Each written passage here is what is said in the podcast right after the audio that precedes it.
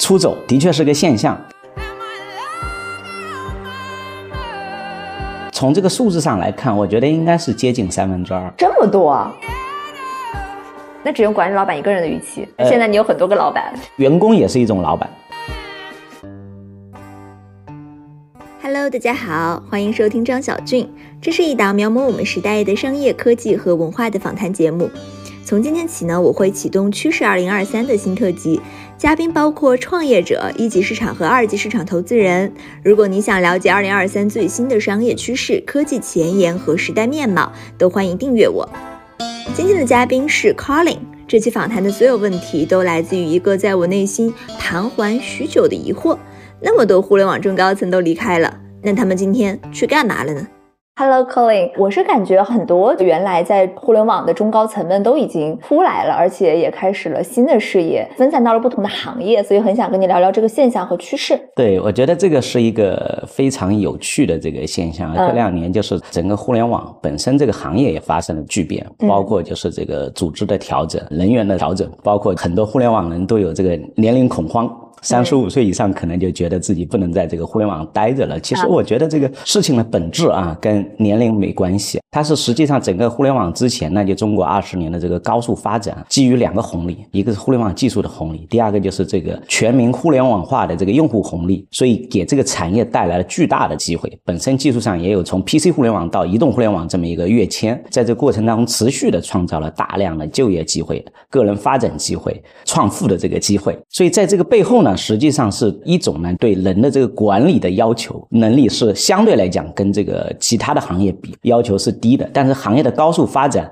掩盖了这种现象，所以很多做互联网的人觉得自己是很厉害，有新思维、新思想、新能力，能够就说战胜所有的行业。一度是说要用互联网改造所有的这个行业。我觉得就是在这个高速发展之下呢，部分人实际上就是说行业的高速发展。掩盖了这部分人能力上的这个缺失，所以到了这个现在这个阶段，当互联网本身这个行业发展提出更高要求的时候，有些人已经跟不上这个互联网向更高更深这个程度发展的要求了，导致了一部分人要寻找新的方向，要么去做投资了，要么干脆可能就是这个躺平了，这是一种。哈。另外一种，其实我觉得就是整个互联网人的这个离开互联网出走，其实不是一种出走，他们是真正的互联网这一代人有一点啊，是跟其他行业比啊不一样的，就是他们永远在追追逐新的技术、新的创新、新的产品、新的思维。所以，就是当整个互联网行业巨大红利开始见失以后，他们其实是在想怎么样把互联网的这种思维、技术能力跟更多的这个行业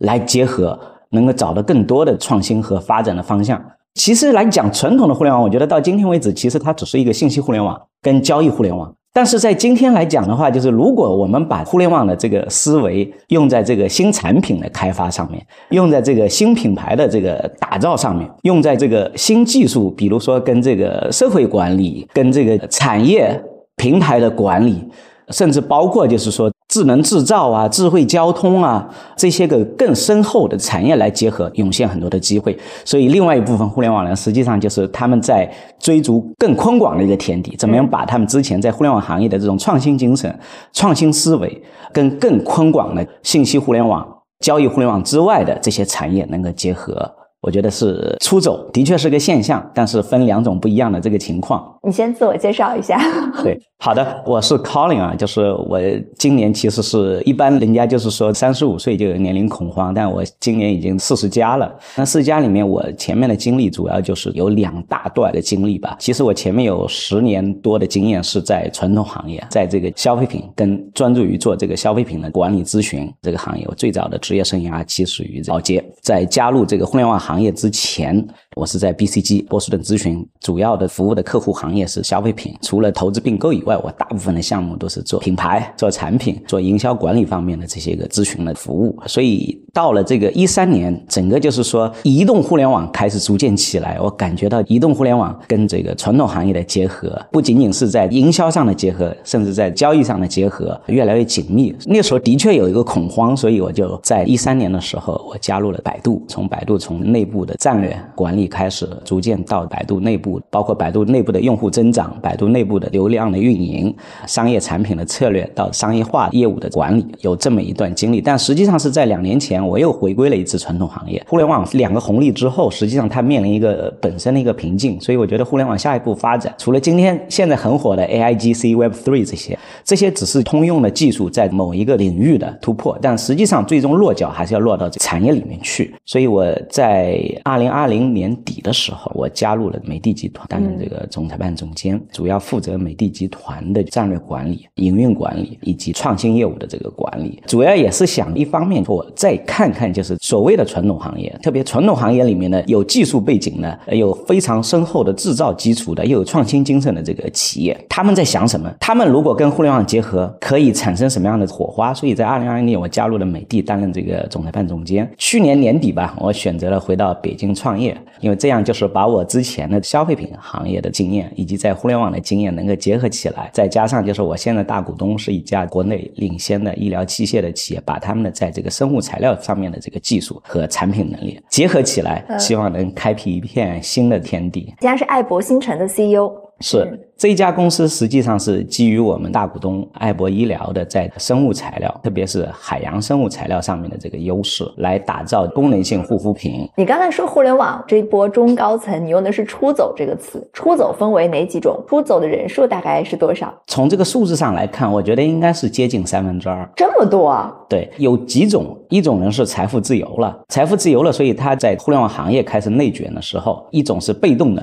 走躺平或者寻找新的投资机会，还有一种就是说出走是希望能够找到新的一片天地来做创新，这一种是财富自由的，还有一种就是说虽然没有财富自由，但是他对自己无论是个人的发展也好，或者对自己所从事的事业的发展，永远有一种不满足的这种思考的这个方式，所以他们在找新的天地，这两种都有，所以我是觉得表面上。数字上来看没这么多，但事实上我觉得就是整个互联网的中高管应该是有接近三分之二的这么一个出走率。这个会不会是百度的比例？其他互联网公司会没有这么高？我没有特指哪一家公司啊，因为就是百度可能就是在组织上调整，它相对会早一点，但实际上就是从前年。去年除了极少数的还在蓬勃发展的特别新兴的这个也不叫新秀了，也算这个大拿级的这个互联网公司，可能对可能在这个人数上，这个相对来讲在组织调整上没有那么激进，但其他的互联网公司在组织调整上还是比较激进的。我觉得这个里面根源是什么？还是就是说行业高速发展的时候，对管理的要求相对比较低，所以导致了这组织膨胀。膨胀以后，当这个行业内卷要创新的时候，实际上这种组织膨胀就变成了一种组织的内耗。其实它是非常就不利于互联网本身这些公司的二次创业，或者就是互联网公司本身对自我的这种改造，选择从这个组织上进行调整。虽然就是说这个事情给这个业界或者在社会舆论上带来很大的压力，但是是这个行业发展的一个必然，是它行业发展的一个自我的校正。否则的话，就是行业又内卷，然后组织又膨胀，机制又冗余。管理水平跟不上，会给这个整个互联网行业的继续发展带来不利的阻碍。想问问你，三年你刚加入互联网的时候，这个膨胀的这个状态是什么样子的？到二零年可能往后内耗的状态它是什么样子的？我觉得就是一三年的时候不存在互联网膨胀的情况。那是一个什么样的节点？以及你是什么样的心情进去？对我，我觉得就是在一三年的时候，包括像百度啊，其实对这个人员的要求是很高的。百度当时的话，业务发展已经非常不错了。但百度的总监级以上的这个管理人员不超过一百个。当时的互联网就对人类要求，包括就是晋升的速度，实际上是有非常克制的。再加上当时是一个就移动互联网的转型，行业本身也需要大量的人才的这个加入，来一块去创新。所以那时候不存在这个组织膨胀，那时候是对人的要求高，而且实际上真正是需要这个创新和突破思维，需要从这个 PC 互联网。转型到这移动互联网，当时我觉得是正常的，但是真正的膨胀出现在我觉得就是一五一六年，哦，因为一五一六年的时候，整个就是移动互联网已经开始从这个粗放式发展，逐渐要精细化运营了。大家以前都是说做大量的 APP，然后大量的 APP 上线，然后无序化的获客，都觉得我们都进入了移动互联网时代。实际上到一五一六年，真正的杀手级的移动互联网的产品开始出现了，像字节、像快手这样的真正的移动互联网的，包括美团这样真正的移移动互联网的星球，在那时候开始爆发了。嗯，这时候其实大家才明白过来移动互联网怎么做。但实际上就是传统的这些互联网，它依然有大量的优势，所以开始就说，哎，我们要创新，然后就是这个晋升速度非常快，然后就招人也是无序化。我觉得有一段时间，百度内部都提我们什么时候达到五万人，来为什么是一个目标？当时我是从这个传统行业来的互联网，我有质疑，但是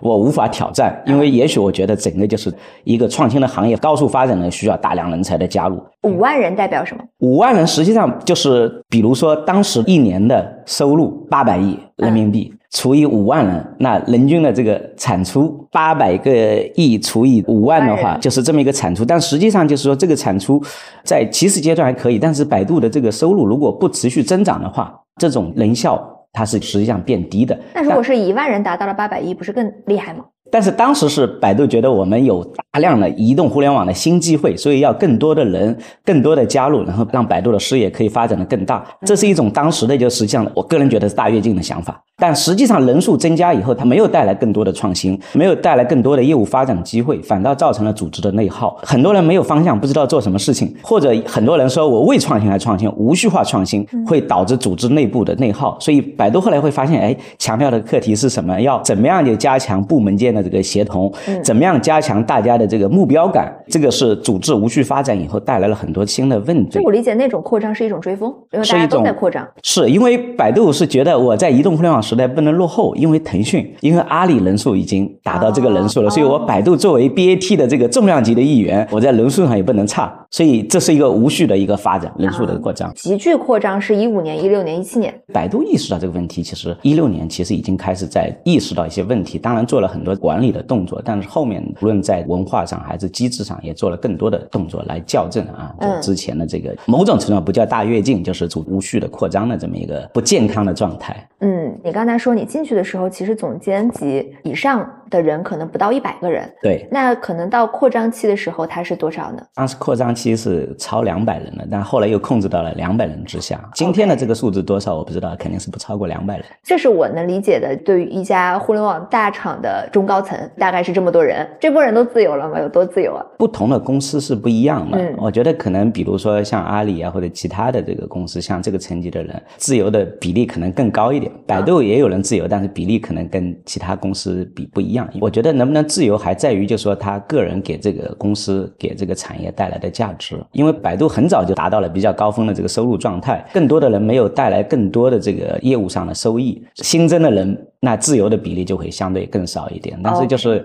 在后来，无论这个阿里也好，腾讯也好，包括字节也好，就是他们的这个就收入在增长啊，非常快。这一部分管理人员应该得到了更多的业务发展的这个红利啊，所以自由的比例更高。你们认知中的自由是多少钱？其实我对金钱没有渴望，我对事业有渴望，所以我的这个。自由的这个定义可能跟别人不一样。那别人呢？我觉得大家就是在北上广深，我觉得大家对自由肯定是一级以上。那这帮自由了的人现在都在做什么呀？我觉得自由的人就是实际上前面就是当这一轮经济到了一个新模式发展的这个之前，很多人去做投资了。去做这个天使投资人或者做 VC，互联网最早的自由的那批人来做 VC，然后投资新兴的互联网的产业的这个创新公司或者跟互联网相关的公司，都更加自由了。所以就是当前两年整个这个行业开始到新的模式发展的时候啊，这批自由的人也继续去做 VC，当然这里面就开始分野了啊，有分化了。有些人 VC 做的很好，有的人可能觉得不知道怎么投，所以这是一种情况。还有一些人就是说，从互联网向开始就跟互联网结合的这个产业发展，比如做跨境电商啊，做这个新消费，包括做内容电商、兴趣电商，或者包括就是做相关的这个服务，就比如说是市场营销推广相关的这个服务也是有的。这是第二种啊。第三种，我觉得就还是互联网很多以技术导向的这些管理人员，他们开始在追求新的技术发展的这个浪潮，比如做智慧交通，做。智慧城市做智能制造，这些也都有，也是代表一派。另外一派呢，就是开始追逐新兴的下一代的互联网技术，AR、VR 也好，Web Three 也好，包括现在的 AIGC 非常火啊，都在做这些个相关的创新。所以基本上，我觉得一种就是开始走向投资人这个角色，还有一种就是跟这个传统行业更深的结合。第三种呢，就是做下一代的技术创新和这个。技术产业相关的工作，投资人这我就知道王梦秋，还有谁啊？投资人实际上就是说，觉得就很多人是没有做大大的基金，但实际上是在做一些天使投资啊，或者就是个人向的这种。你比如像百度的王震，他一方面在做这个一些新的产业，同时他也在做这个很多投资相关的工作。那他们都是属于互联网极早期的人了，对吧？是。当时在上一个十年，我们身处其中的时候，其实都感受不到什么时候是最好的时间点。但是现在回望过去，因为投资喜欢讲一个 vintage 嘛，就是什么时间是最好的时候。那现在回望过去，觉得什么时候是最好的时候？我觉得一五一六年是整个互联网投资的黄金的时间，因为那一波投资，这是投资的黄金时间，对，黄金时间就是出现了很多，现在来看都是重量级的企业。但一五一六年这些企业其实已经发展几年了，不一定投得进去。我觉得就分两种，一种就是像字节这样的快手，实际上当时也是有这个投资机会的，就是你之前比较轮次稍微比较靠后了，对，轮次比较靠后了，但实际上是有一些跟这个新兴的 AI 相关的行业。实际上有投资机会的，比如说这两天上市的何赛科技。何赛科技，我记得就是百度也是很早投了他们，因为百度就是要做这个自动驾驶，要找能够好的这个国产替代的相关的硬件产品，所以当时看到了这么一家公司，也投了他们。所以实际上那时候有很多这种就是说 AI 加的。这么一些新兴的做硬件的或者做相关的机会，包括像石头科技这样的公司，其实在那个年代都是很好的投资对象。对于员工来说，哪些年代加入互联网是最好的时候？作为职业经理人来说，我觉得就是应该分大概有在过往三到四个阶段嘛。第一个阶段实际上就是当这个 PC 互联网刚刚开始的时候，也就是说这个世纪初的时候，这个时候大部分人那时候都会选择进外企或者是做咨询或者做金融机构，但真正的好的选择那时候。就是加入腾讯，加入百度，实际上就是在早期的零五年上市的。对，其实，在零三零四年的时候，当时也有人劝我可以加入腾讯去做产品经理啊。当时我是觉得，就是这个可能时机还不成熟。实际上，那波人很多人都会成为了这个互联网产业的大佬，这是一个非常好的时机。第二次这个加入这个互联网时机，应该实际上是在零八年金融危机的时候，这一波起来以后，整个就是说 PC 互联网真正的开始实现，找到更好的产品模式和这个商业模式。我就知道，就是说，我们当时在这个管理咨询公司，有一部分非常优秀的人，被动的去加入了这个互联网公司。我们今天看到，我就不具体点名道姓了，他们都成了这个互联网的非常资深的管理人员、从业人员。我觉得这是第二次这个机会，第三次机会，我觉得就是在一二一三年，在整个移动互联网转型的时候，这是一次这个大的机会。这里面就是很多人抓到了这个移动互联网发展的这个浪潮和这个机会。我本人也是在这个时间加入的互联网行业。我作为一个用户，见证了 PC 互联网从开始到繁盛的全过程。但是就是移动互联网，我是作为一个从业人员，从一开始加入，看到了整个它的发展繁荣，到今天需要进一步调整转型的升级的这么一个全过程。嗯，所以这个一三年也是一个很好的时机。然后我觉得下一个时机，实际上就是说移动互联网加 AI 加产业的深度结合，也就。是在一五一六年，这几波其实是上车的时间点嘛？对，那这几波人现在看有什么不一样吗？第一代人完全就是要么成为这个互联网大佬，要么就是基本上这个财富自由。或者就也是看到了没有成为大佬或者没有成为重量级的，也是经济收入上是很好的。包括很多人就看到了这个互联网红利，没有在大厂做下去，但是选择自己很早的，要么出来创业，要么做这个投资，都是获得非常好的一个收益了。零八年进去的，我觉得这波人进去，基本很多人都成了互联网大厂的高管啊，也是这个中坚力量。VP 以上，对吧？对，是的。一三年进入移动互联网这波人呢，实际上就是说他们更加具有创新精神，更加希望就是说，哎，用这个互联网的这个思维来改造传统的行业。所以这部分人一部分人继续留在互联网发展，还有很多人出来就开始做新消费啊，或者开始做智能制造啊，或者做这个就是智慧交通啊啊这些相关的发展。最后一波就是抓住这个互联网红利的 AI 加的，我觉得就大部分人应该还是在这个行业里面继续用这个更新的技术来做互联网产业本。本身的升级，或者做更新的技术平台，来带动下一轮的产业的发展。那你后悔没有更早的去吗？其实我也不后悔，我是一个非常一直在追求这个创新机会的人。我其实，在九九年的时候，我获得了中国挑战杯大学生创业计划的金奖。到今天来看，我实际上是那个项目应该是互联网广告。但是我的问题是说，我看到了运用互联网来做的一个商业模式，但是我的这个商业模式里面没有用户产品，没有用户产品，它的流量获取就很难。我实际上就是做的一个智能硬件，互联网的硬件，显示屏，然后可以放在公共场所展示互联网信息，然后上面来做广告。但今天来讲，我的这个思维是有局限的，我怎么样获取这个内容，怎么样做内容运营，怎么样形成用户的粘性，然后再做商业化，这是我当时看到我没有找到这个解法的。第二个，就当时我的这个硬件非常贵。在成本上也很难去实现它的商业模式的成功。第三个呢，就是说我在当时无论是说组织运营还是客户拓展上，我就看到自己的局限性。所以我觉得，哎，这个创新行业的发展可能需要我到这个产业里面去打磨。所以我就选择了管理非常好的、对人培养非常好的保洁，也是希望就是说通过在这些企业里面发展学习，然后未来能够在创新行业里面找到这个机会。实际上，我对我自己的改造就是在这个保洁这样企业做完以后，我觉得我应该进一步拓展自己的这个横向管理的能力，所以我就加入了 BCG。然后到这个一三年，我觉得我不能再等下去了，我就加入了这个互联网的大潮。所以我不后悔，就是每个人的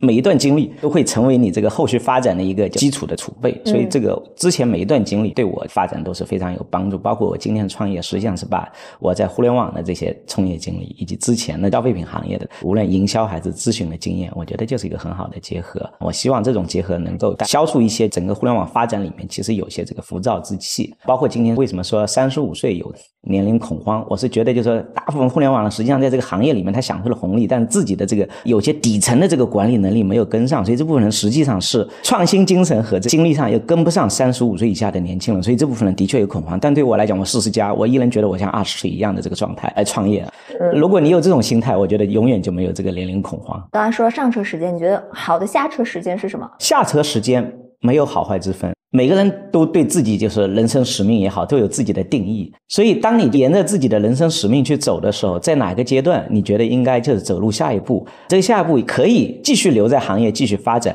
或者你选择一个新的赛道，然后把之前的基础储备能够结合起来。那个时候可能就是你觉得时机成熟了，就是最好的下车的时间。因为每个人选择的目的地不一样，所以他的路径不一样，所以这个不同的路径决定你应该在什么时间下车。那互联网总结来说是一个什么样的车？互联网过去二十年是一个高速发展的列车，而且这个高速发展这个列车，它的这个目的地是实际上非常明确的。到今天呢，就是互联网产业呢本身，我觉得速度可能会有所下降，就是两个红利，无论技术的红利还是用户的红利，不像之前那么明显了。嗯，所以速度下降，但实际上我觉得对互联网行业它面临的更好的发展时机是什么？因为在今天来讲，互联网行业本身的发展，它可以面向更多的产业。去做结合，它的目的地更多了，嗯，其实就是选择更多样性了。无论是说以互联网这个行业本身主赛道为主体，结合 AI 也好，结合新的 AR、VR、Web3 元宇宙这样的新的技术来好，在沿着主赛道继续发展，这本身就有很多的机会。另外的话，就怎么样，就说把互联网的这个思维模式，再结合各行各业本身的这个需求，来找到这个新赛道，也是有更多的机会。所以今天来讲。速度慢了，但机会更多了。需要我们有更多的沉淀，需要有我们更加就是沉静下来的这个心气，去除之前的这个浮躁、浮略之气，来想，哎，互联网真正的精神是在哪里？技术思维也好，创新思维也好，用户思维也好，或者就是怎么样，就说快速迭代的思维也好，再把传统行业里面真正的精髓找到，结合起来，然后双方嫁接。产生一个新的这个商业模式，嗯，我觉得不存在就是说互联网改造传统行业，或者说传统行业单纯的利用互联网的这种思维。我觉得应该是把这个互联网思维好的方面跟传统行业好的方面来结合起来，把整个互联网加产业真正的做厚，不能仅仅停留在内容层面，不能仅仅停留在这个营销的层面，也不能仅仅停留在。交易的层面，应该是说用互联网思维加传统行业全价值链结合，从这个技术的发展到产品的开发、品牌的建设到营销全链路的等方面结合，机会更多，对每个人的思维和能力的其实挑战也更大。但这个过程当中，我们可以更好的完善每一个人自己。举个例子来讲，就是说互联网思维跟传统行业结合的最好的，我觉得无出其右就是西音。为什么讲？其实我在管理咨询的时候，我服务过很多服装行业的客户。服装行业，我觉得就是说，它的这个供应链实际上是除了飞机跟汽车行业，我觉得是最复杂的。传统的服装行业，嗯，从开发新品到这个新品上市，像 Nike 这样的企业也需要一年半。所以服装行业它是一个期货。你需要一年半之前预测这个流行发展的趋势和用户的需求，然后提前做设计，提前备料，所以这个行业价值链就特别长。但当时这个做的非常好的就是 Zara，我们叫快时尚。但 Zara 这样企业，它就是运用它的这个供应链技术和无论是说它的流行的趋势的预测，还有包括就是快速的开发新品，它最快就是从开发产品到上市，它也需要一个月的时间，已经非常快了，相当快，嗯。所以我们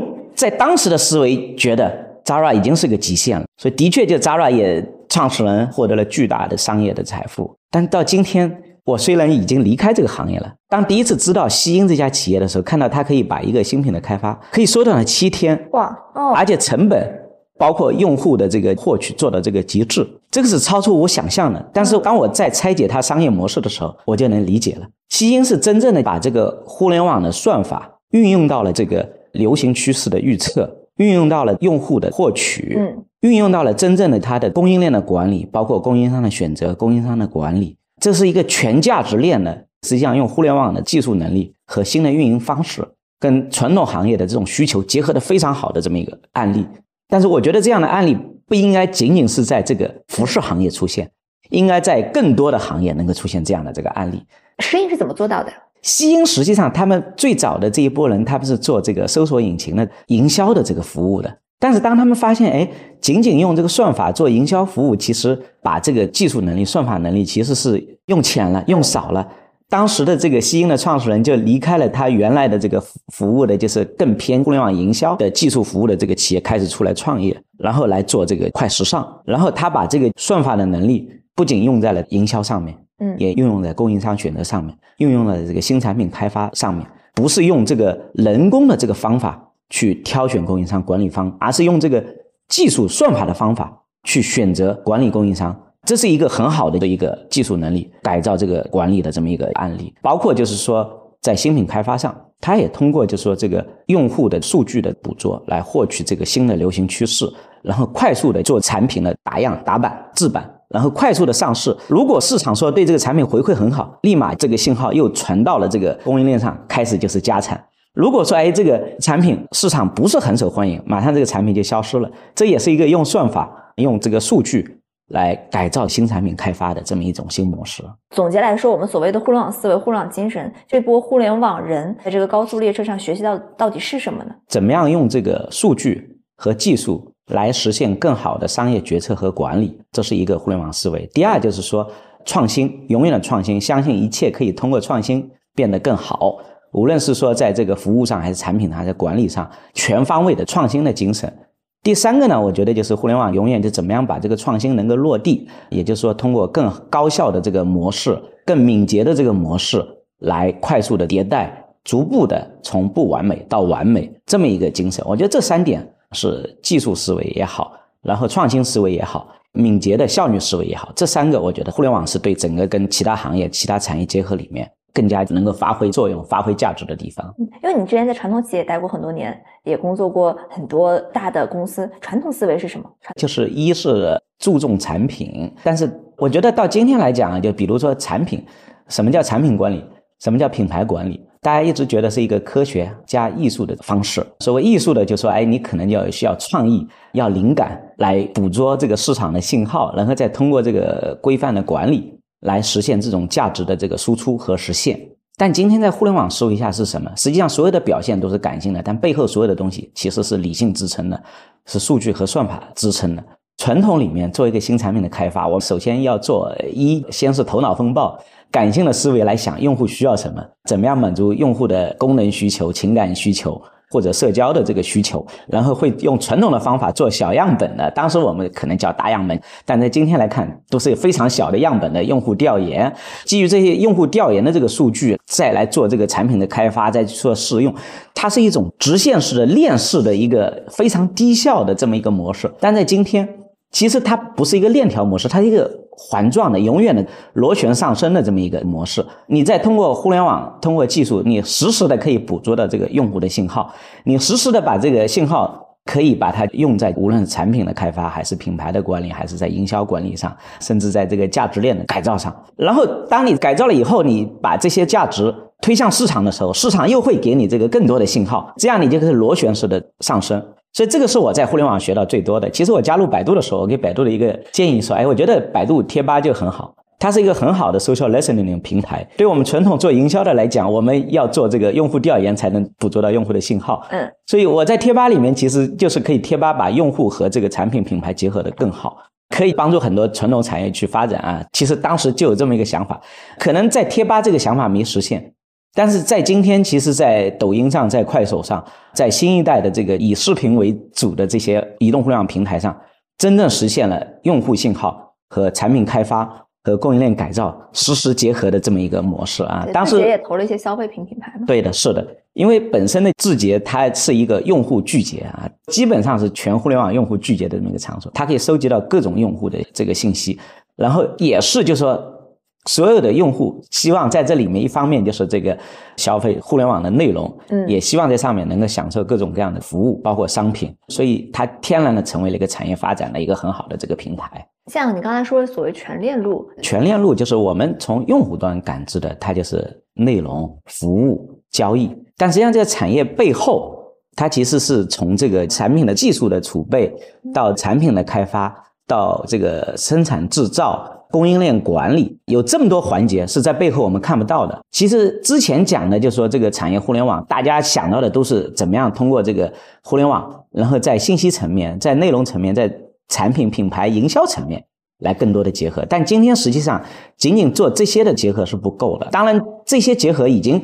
产生了很多新的机会，让很多人实现了财富自由，或者创立了很多新兴的企业，也获得了非常大的成功。我觉得现在更多的这个机会要往后往深再去看，就是怎么样在这个供应链端，在产品的管理的端，怎么样在这个生产制造、智能制造的这一端来找到更多的结合的这个机会。互联网公司的人都有三十五岁焦虑，那传统企业的人有吗？他们那时候的职场路径是什么样子的？我觉得传统行业的话，实际上就是大家都是这个非常好的一个我们叫爬梯子的这么一个发展模式。比如从一个就说这个 individual contributor，就是个人贡献者啊，到一个团队领导者，或者到一个更大团队的这个领导者，到部门呐，到职能呐，或者到一个事业部的领导者，更多可以到这个就是 CEO 的这个层面。他是一步一步的说，哎，我积累自己的能力，一步步去发展。这个在传统范式下是非常好的，但今天你会发现。传统行业也颠覆了这个思维，因为传统行业它需要就是这个创新。如果按照这个模式成长起来的人，其实他是追求的一种低风险，追求的一种就稳定的发展模式。这种模式之下，他们无论对个人发展也好，或者对他所在的这个企业发展也好，非常容易形成路径依赖。所有的这个未来的成功依赖于过去的成功的模式，实际上就限制了创新。在今天技术的发展，互联网跟传统行业的结合。实际上涌现了大量的创新机会，所以传统行业来今天来讲，如果不创新，管理做得再好，原来产品做得更好，都有可能面临被淘汰甚至出局的这么一个状况。所以传统行业的焦虑是整个产业的焦虑，怎么样让我继续能够留在战场上，能够提供更好的服务，然后获得更大的商业成功？所以产业出现了焦虑以后，传统行业想我怎么样能够更好的跟互联网结合，互联网加也好，或者加互联网也好。怎么样能够更好的利用互联网思维、大数据思维、AI 思维来实现创新？所以整个产业有这个焦虑，在产业焦虑之下，一方面可能通过引进互联网的人才，然后跟内部的人才结合，来做更好的产业的这个升级发展。融洽吗？还是比较难的。难在哪呢？就是虽然传统行业的人觉得要去创新、要引进这个互联网的模式，但实际上就是。对互联网的本质，它的这个理解还是不够的。另外一方面，就是传统的互联网人的发展，他是也要比较依赖大的这个互联网平台，可能很多事情才做起来。当一个互联网人离开原来的互联网平台，来到一个传统企业的时候，跟内部磨合成本是相当大的。第一，他没有平台的支撑；第二呢，他要把他的这个思维跟这个传统行业结合，实际上对他的挑战就是说，他要深入的学习这个产业。但每一个互联网产业其实背后的，因为链条很长很深，其实不是那么容易学的。但是互联网之前的人也是成功的比较快，他在学这个传统行业的时候容易浮于表面化，这样给这个传统行业人说，哎，其实互联网人也没怎么样嘛，来了以后好像也没有就是给我们带来更大的价值。一般老板给的时间周期是多长？CEO？我觉得三到六个月。哦，那太短了，对吧？因为就是对传统行业来讲，创新就是快。如果你的这个创新到我这没有三个月、六个月没发生作用，你就没有创新能力。因为我要的就是你的创新，啊，给我的企业带来生机。所以其实这是双方面的，就是说都站在自己原来立场上在看对方，就没有真正的从对方的角度看对方。所以实际上这种理解和融会的成本是很高的。所以你看到真正的就今天的成功，还是要么互联网人出来，再加上传统的人一起来创业，打造一个新的平台，双方都有空杯心态，相互学习，反倒能够产生这个新的火花。互联网人才去了传统互联网企业，然后帮助转型成功，是没有成功案例的。现在看到的是相对比较少，我觉得应该是说把双方的人才和这个产业的资源嫁接以后，打造新的企业，所以做这种就是创新型企业，这种可能性更高。举个例子来讲，比如说扫地机器人，这个是非常好的一个产业。按照传统的互联网人跟这个产业结合，应该是在传统的家电巨头里面出现这些品牌，但是实际上这个传统家电品牌里面虽然也有扫地机器人，但是在头部的这个扫地机器人品牌里面。是没有这些传统的家电巨头出现的，嗯，石头也好，或者其他的追觅也好，这样都是实际上都是具有互联网思维的人，再加上有传统行业的技术背景、产品背景的人，双方结合组建新的企业。leader 一般是互联网人才，也不一定。其实，在这些企业里面，有些 leader 他是传统的这个硬件。硬件这个能力非常强的人，然后他们其实不一定没有互联网思维的。你比如像追觅这样的企业，你说他的这个 CEO 或主创团队没有一个是互联网人，他们都是技术背景、精密仪器的背景。但是因为他们的新时代成长起来的，新教育背景成长起来的，他会观察什么是互联网思维，然后他所在的这个行业精密仪器。在互联网在 AI 这个时代，应该有什么样新机会？他们选择这个赛道，然后创业，然后借鉴互联网思维，这也是一种成功的一个模式。嗯，所以本质我觉得就是怎么样让创新发生。嗯，应该是在什么样的机制和土壤里面让创新发生，让创新落地，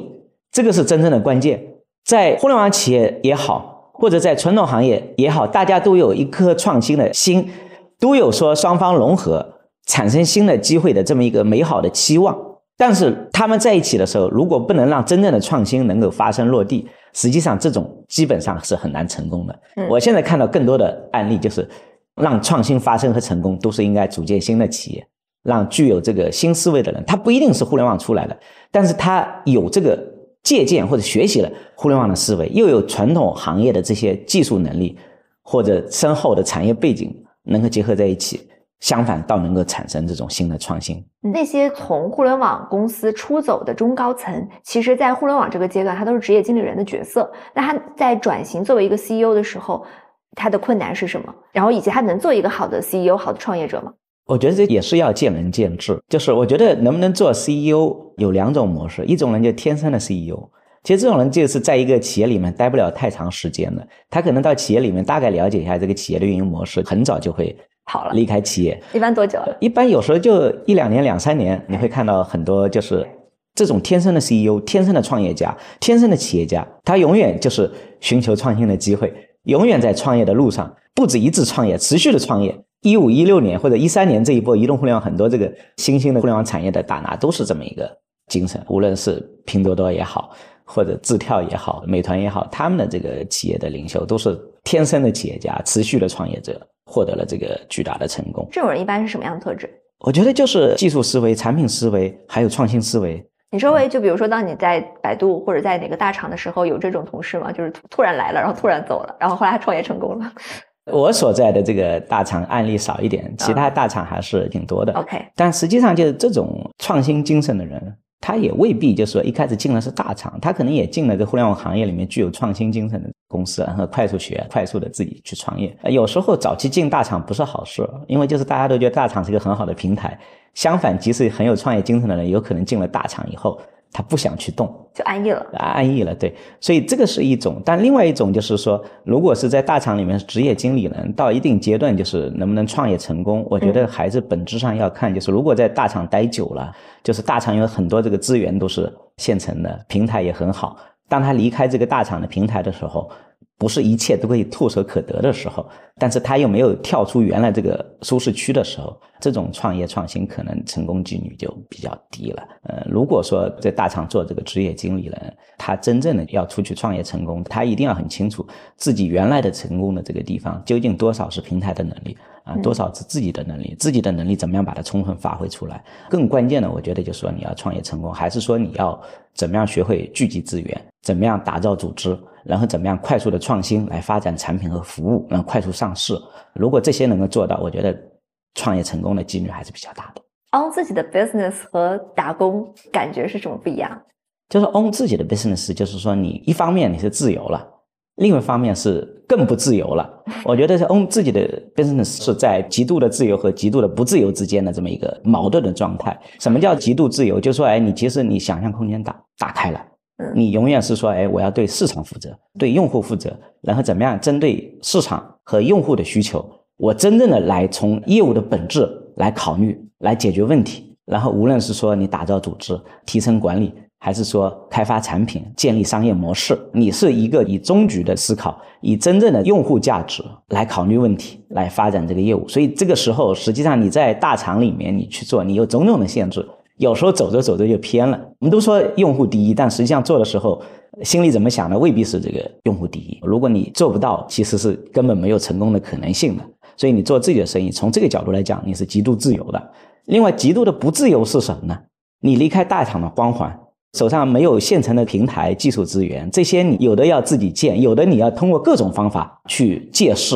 来获得原来的平台所具有的这个资源。第二就是人才的吸引。因为在这里面，就是说你的平台更小、更创新，有很大的不确定性和风险性。你找人其实不太好找，所以就是对这个新的创业者来讲，很大的一个考验。你怎么样运用不叫讲故事，要用愿景力，整个就说事业的前景来吸引人才加入，而不是单纯的靠这个高薪或者靠其他的模式来吸引人才。这个方面就不像以前那么自由了，但是这又是非常重要的。除了前面讲的这个产业思维，这个是不自由的。第三个实际上自由，就是说你不管股东也好，投资人也好啊，再怎么样有开明的心态，再怎么样信任感，实际上股东、投资人他也有自己的期望、期待和内在的一个就是对这个业务发展的一个时间表。所以在这方面，怎么管理好投资人、管理好股东、管理好预期，这个其实也不是那么自由的。实际上我们在厂里面做职业经理人的时候，你对这个公司的预期的管理，实际上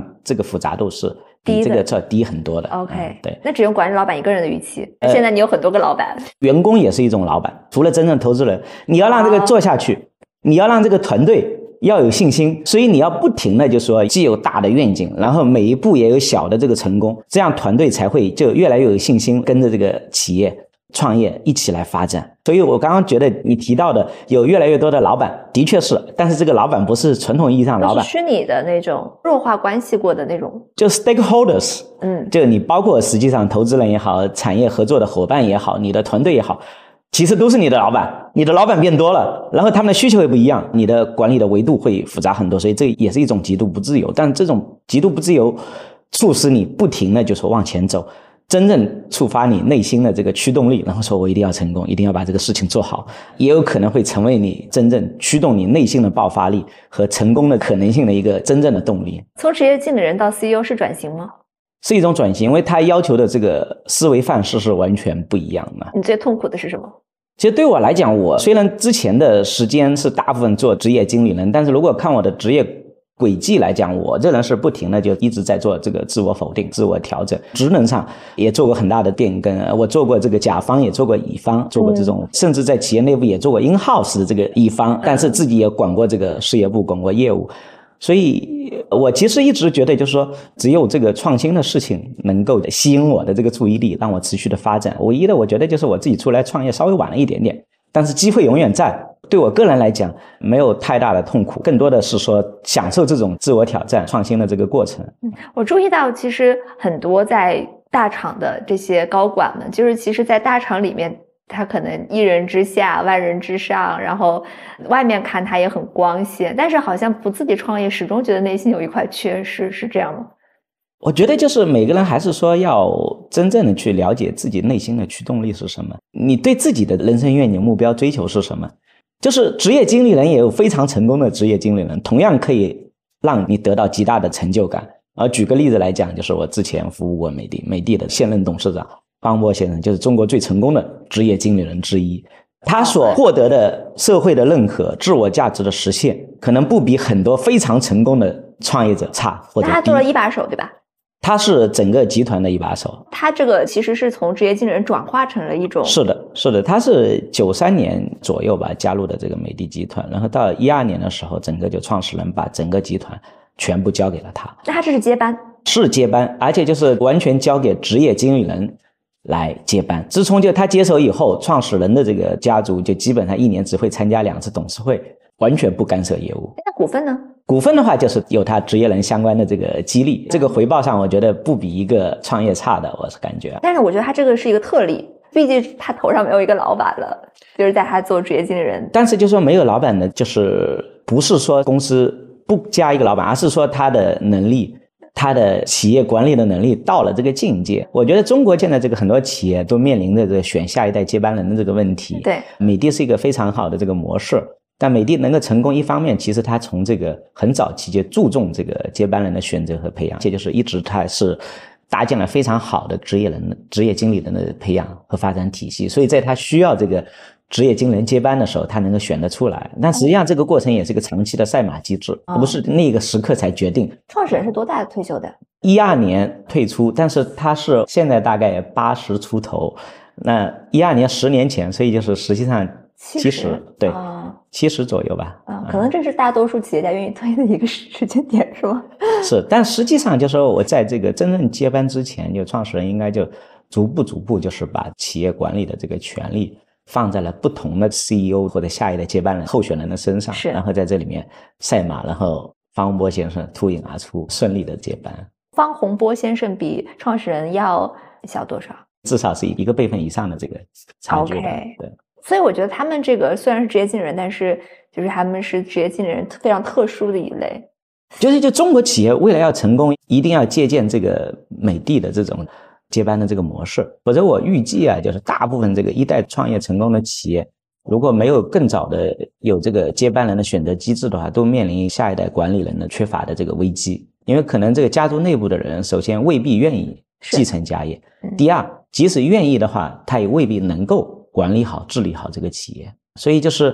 能够早期的培养、找到合适的接班人，是每一个就中国成功的企业面临的一个重大的一个难题。所以我之前服务的 BCG 咨询里面，他们现在很大的一个 topic 就是怎么样帮助企业一代创业成功的企业做转型，甚至包括接班人的这个选择这么一个课题。哪些客户有这个需求？现在？互联网企业可能现在还好，就是在中国非常成功的这个传统行业的这个企业，我就具体不讲名字了。比如说，我也知道中国比较领先的服饰企业的这个排名就是前三的，他们也在找这个下一代的这个接班人，通过各种机制来首选这个接班人。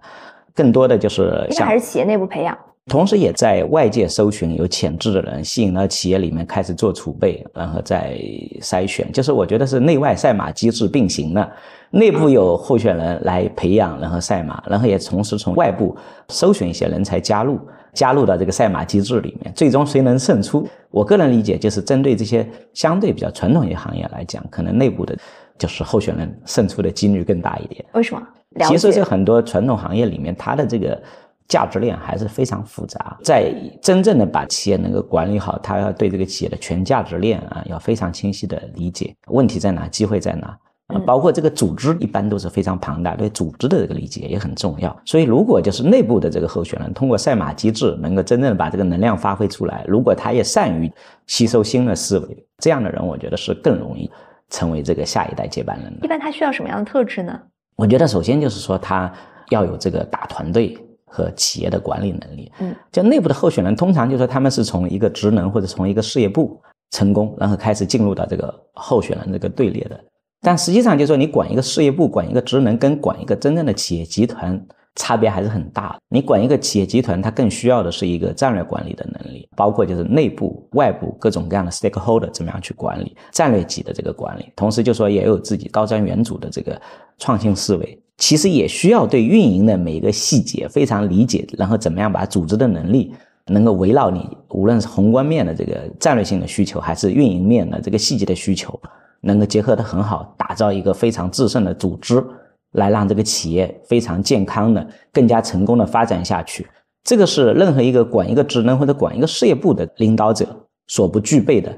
所以，只是就说他在一个职能事业部的成功，证明这个人的潜质、他的管理思维、他的本身的可能自驱的这个能力。可能到了，但是他要真正跃迁成为一个企业的一号位，他要怎么样去自我突破？无论是在这个高瞻远瞩的战略的这引领性上，还是在这个事无巨细的运营细节的这个管控力上，到这个机制和组织的打造力上，包括怎么样建立自己的资源网络，嗯，来一同跟着他来发展这个企业，这些都是在原来的岗位上所不具备的这些能力，需要在这个赛马过程当中意识到这些能力的。缺失，然后在这过程当中，他要跳出原来的框架思维来打造这个能力，这是非常关键的。万科也是一个非常成功的案例，对吧？万科，我具体它的选择机制我不是非常了解。万科，我觉得就它的情况跟其他也不太一样，因为在万科的话，它面临的一个挑战就是房地产行业本身呢，就是说面临一个新的发展模式，所以它在这里面呢，就是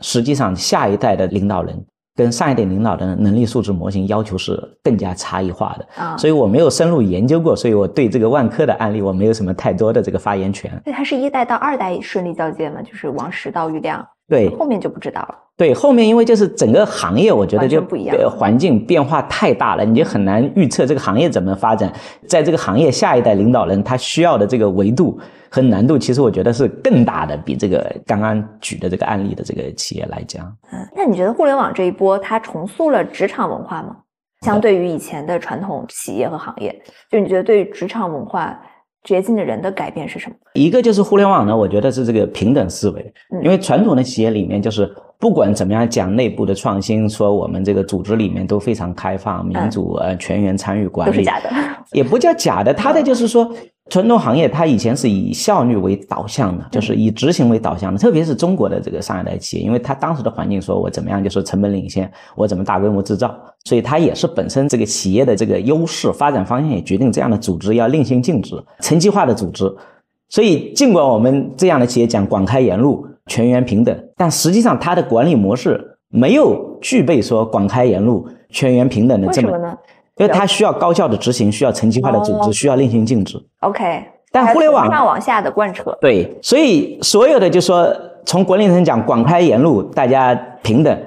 从内心这样期望的，但是他的这个管理模式又决定他做不到。但是互联网企业其实它是需要的，就是说这个快速的迭代，需要大家的共同的创新，然后快速的把这个商业模式打起来。所以在互联网企业，我觉得这个平等创新的精神。是传统的企业不太具备的，但是今天就传统企业升级的时候、改造的时候，它特别中国企业，它已经从原来的这个大规模制造、效率型到今天的这个品牌创新、产品创新这个阶段的时候，它其实需要更多的这种创新思维，这样对它的文化和组织更加向互联网企业去靠拢。我觉得这个是互联网企业在创新、平等然后合作上，这个是可以。给传统的企业升级转型里面可以借鉴的。第二个，我觉得就是在产品的思维和文化上，就是互联网这个产品更加注重人文的精神，更加注重用户的体验。传统的产品也不是说不注重体验，当然我们今天很多讲中国很多国货都做得非常好，但是他们传统的优势还是说以成本领先为策略的。所以在这样的话，实际上对用户体验的这个维度做得不够了。今天凡是就是说传统行业里面服饰也好，我们看到中国服饰啊，或者现在这个新消费很多这个企业做的非常成功的转型，就是真正的把这个用户的思维跟他们原来的制造业上能力结合的很好，产生了很多新品牌、新的这个产品研发和推广的这个模式，这是分不开的。所以互联网真正的用户思维和创新精神也是对传统行业一个。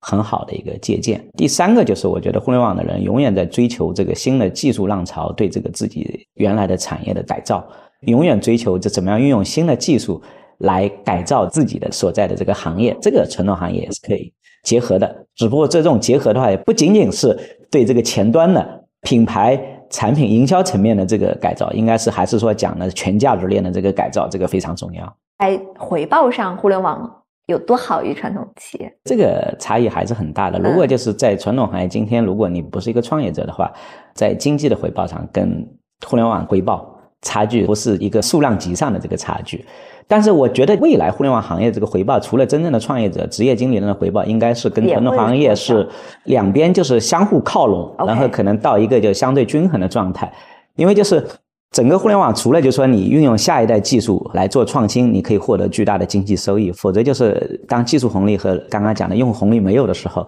它这个产业本身价值不支撑它原来的高回报。对职业经理人团队的这个高回报，所以就我觉得互联网行业本身这个职业经理人团队，它的回报会往回收啊。但是传统行业结合了互联网的新思维，产生了新价值，它的回报会上升。所以我觉得两边会趋同。互联网也变成传统行业。对，但是无论就说传统行业还是互联网行业，真正的运用下一代这个技术和这个领先的这个模式去做创新的人，这一波人永远他会获得巨量的。大的经济收益和回报啊，这个是毋庸置疑的。我想问的是，就像比如说互联网，它回报高峰可能是一五年、一六年，是，所以那个其实也是一种泡沫。但这种泡沫到现在的话，就发现当产业需要转型的时候、升级的时候，这个泡沫可能就支撑不下去了。比如说，在一个大厂里面的中高层，那个时候的回报有多少？每个厂不一样，我觉得肯定是说是在这个百万、千万都会有，甚至更高的，也有人可能到亿的。到亿？有啊，一年吗？对。相比同 level 的传统企业的回报，那个时候是多少？我其实就是这一次回归传统行业，我看到了在传统行业里面，真正的顶尖的职业经理人也可以到年化亿的回报，这是啊，是吗？这是我真的看到的。所以，但是对传统行业大部分职业经理人，他的这个回报非常好的就是百万级的，千万级是很难的。但是我也看到了传统行业极其顶尖的职业经理人是可以年化到亿的回报的。你说的是接班人吧？接班人以下，我也看到了，就是所以中国的这个非常好的民营企业，就是到这个事业部总裁级别的人，那应该也是个位数。对，在一个企业里面是个位数，但在整个产业里面它不是个位数，因为整个传统行业是非常巨大的，无论从体量还是企业的数量巨大的，所以我觉得一级以上回报的。整个社会来讲，肯定不是个位数的，但在某个企业里面是个位数的。所以，追逐新的技术和留在传统企业成为顶级职业经理人这两条道路，其实都是都是非常好的方向，是每个人自己的选择。嗯，从现在开始的未来的十年或者二十年，你觉得好的上车时间以及上哪辆车的，你觉得有没有一些预判？我觉得就是现在。现在上什么车？特别是在经济现在是下行，就是新谷底的这种感觉。我觉得就是，其实现在上车的机会还是更加多元化。我觉得新消费是一个，但新消费一定就是说你要有技术去支撑。比如说，就之前的很多新消费品牌，它没有研发的能力，没有持续的产品的创新能力，然后完全的靠结合互联网思维去做营销的。其实你看这样企业是很难持续成功的。所以新消费你这是个上车的机会，但是就说你看全球最成功的消费企业。它不仅仅在营销端非常成功，实际上是在这个研发上有大量的投入。所以说，研发和营销并重的新消费的模式，现在是一个上车的好时机。第二个，我还是说是在运用互联网和技术，无论是说大数据、AI，还是互联网的一些技术，跟这个传统行业的这个结合，打造平台级的产品呢。现在出现了很多这个智能制造啊、工业互联网、SaaS 的服务，这个虽然慢。但它需要积累数据的积累，产业经验的积累。如果这个做得好，有足够的耐心和创新的话，也是有非常好的这个机会的。第三个，我是觉得基于下一代的新技术来做新的产品方向，智慧交通啊，继续的所有的智能硬件啊，对吧？包括说是元宇宙啊，Web Three 啊，关键就是这些技术只是一个技术，这些技术能力怎么样跟这个人们的真实需求，跟产业的真实的需求结合起来。然后在一个产业、一个产业、一个服务、一个服务、一个产品、一个产品的去突破，这里面也会有巨大的机会出现。我们看到今天的互联网成功的互联网企业，都是每一家都是巨无霸的大平台，但他们真正的成功的开始，都是从每一个产品的成功转向。平台的成功的，嗯，所以今天就是运用下一代技术去开创新事业的时候，我们还是说，一方面你要领先的这个技术思维，但是怎么样把这个技术思维落到真正的好的产品和服务上去展开创业，这个也是非常好的上车的这个时机。其他的，我觉得就是这个技术不仅仅局限在互联网技术啊，就包括医疗的技术、医药的技术、大健康的技术，这些其实都是非常好的这个赛道了，就是也是运用这个技术思维来。做这个新的创新，其实我觉得今天这个上车机会可能比历史上任何一个上车机会还要更好。今天看起来是有大浪，也有很多小浪。AI 是那个最大的浪吗？我觉得 AI 是所有的技术里面，它是一个通用型的技术。对，所以 AI 这个浪它未必是很大，但是它会在很多产业都能够找到这个机会，就是跟大量的产业结合，所以它这个通用型的它能对标互联网吗？我觉得它可能是比这个互联网更大的机会，因为这个互联网到今天还是真正的就是能够发生巨大价值的，还是在内容互联网、交易互联网。内容互联网更偏营销，交易的话更偏这个电商。然后现在可能对价值链有一定的改造，但这种改造还是比较浅程度的。但是当通用型的这技术平台能够在每个领域有深入突破的时候，它其实产生的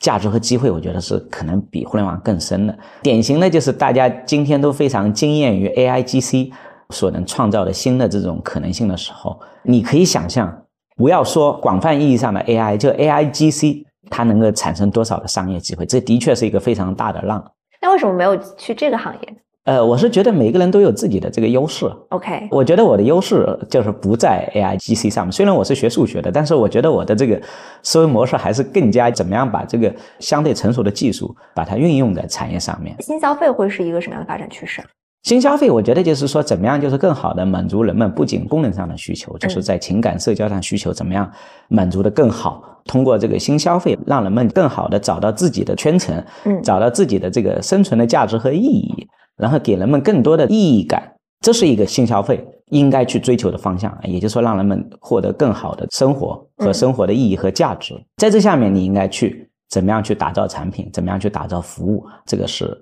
更关键的。对于二零二三年，你你们有一些预测？二三年这个很难预测，但是我觉得就是二三年是一个上车的好机会，二三年是一个可以捕捉到很多机会的这么一个好时刻。如果在这一年你找到好的一个机会，在未来的十年你可以获得非常好的回报。这个二零二三年，你对它的感受和你往年哪一年的感受比较像？我觉得二零二三年的感受可能跟就是一一二年会像一点，因为上一次金融危机以后，实际上就是复苏的那个情绪，对那个情况会，当时其实就是一零年左右这个复苏的时候，大家都没有那么高的期望，觉得哎那么大的金融风暴、金融危机，然后实际上这个复苏是在不知不觉当中发生的。等它就好起来的时候，谈论就哎突然经济就好了。其实在这过程当中，大家还是相对是一个保守的状态的。零八到哪一年？就是零八年金融危机，其实一零年到一三年这个一个复苏，实际上是不经意当中发生的。哦，无论各种政策的刺激也好，各种就是哎，大家很多宏观的分析说，哎，经济可能会向好，但是大家还是将信将疑的。但突然之间发现，哎，真的就变好了。我觉得今天也是这么一个状况。今天大家的预期，我觉得还挺好的呀。是经过开年以后，大家无论看到各种各样的这个复苏是好的，但是我觉得这个好就是大家实际上内心还是有迟疑的，就是哎，这种好能好多长时间？这种好能不能支撑下一个经济的这个复苏，更高的一个浪潮，更好的前景的产生？大家实际上，我觉得在这个时机没有那么大的确定性，但实际上往往这个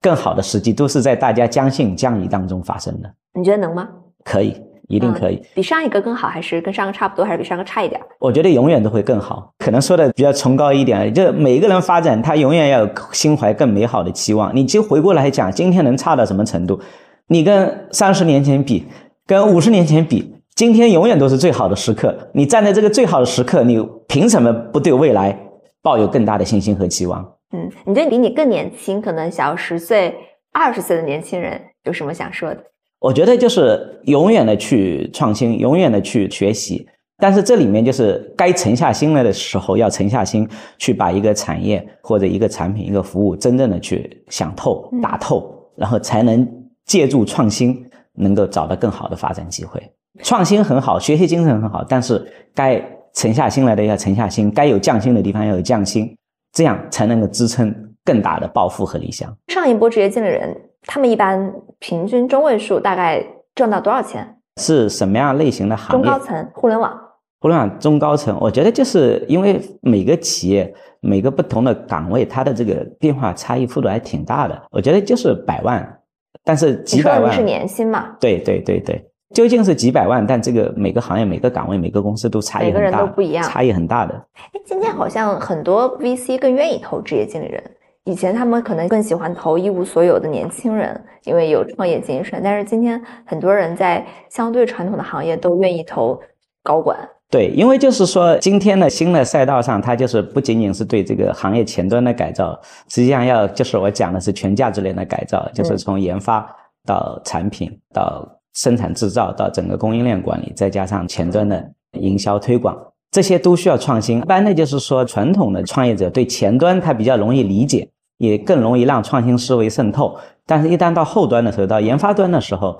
到产品开发、到生产制造的管理以及这个供应链管理的时候，这个是创新的人才的这个短板。但是，成功的职业经理人，如果他有企业家精神，这个结合其实是更好的被投资对象。对他们更相信三十五到四十岁的人，是，然后或者四十岁加，对，不相信二十岁出头的年轻人。特别就是现在很多这个赛道，它其实是需要非常深厚的产业背景的，比如说这个半导体行业，对，生物制药的这个行业，包括就是说，我觉得新消费到后端的话，也应该要相信一些职业经理了，因为新消费已经走入了下一个创业的周期。对于就是消费的更深度的这个理解是必要的，所以我觉得就是无论哪个赛道，只要就说具有创新精神，好的职业经理永远是值得被相信的投资对象。你们现在跟以前在互联网时代的老同事们聚在一起会聊些什么呀？之前我觉得这个非常有趣，就是早两三年大家都在想，哎，要投一些什么新的项目，或者就说，哎，是不是就做 VC 了，或者就说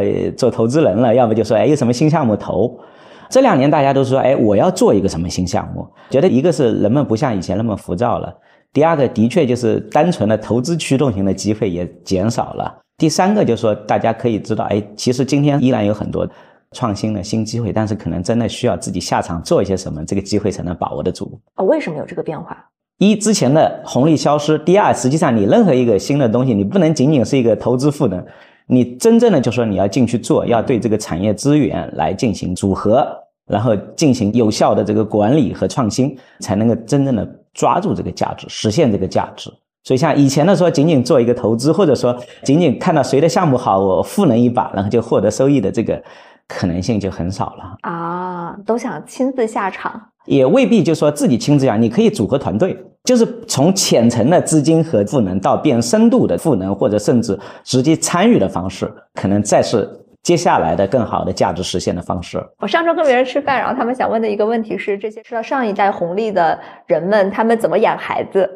这个是一个非常有趣的话题。有的人就是直接就把孩子送进国际学校，或者送到国外去培养了。我还碰到一个我一个朋友，他也不算这个互联网产业的这个高管，但他也是一个非常好的技术管理人员。他们家很奇怪啊，他是个男生，他自己辞职了这个四年。然后全心全意的养孩子，用自己的方式去培育孩子。四年了，小孩非常优秀。然后他又回到了一个国际的互联网大厂去工作了。所以这也是就是自己亲身下场培养孩子，这是我听到的一个非常有趣的这个事情。他是陪伴哪四年？陪伴了四年，四岁，应该是生下来到四岁。一个男性父亲离开这个互联网大厂。来自己养孩子养了四年，然后今年又回到了某一个国际的这个互联网大厂去工作。他老婆是什么状态呢？他老婆一直是在职，对，也是北京的一个互联网大厂。还有一种，我觉得就是互联网这一代，他们更注重孩子的这个。创新精神、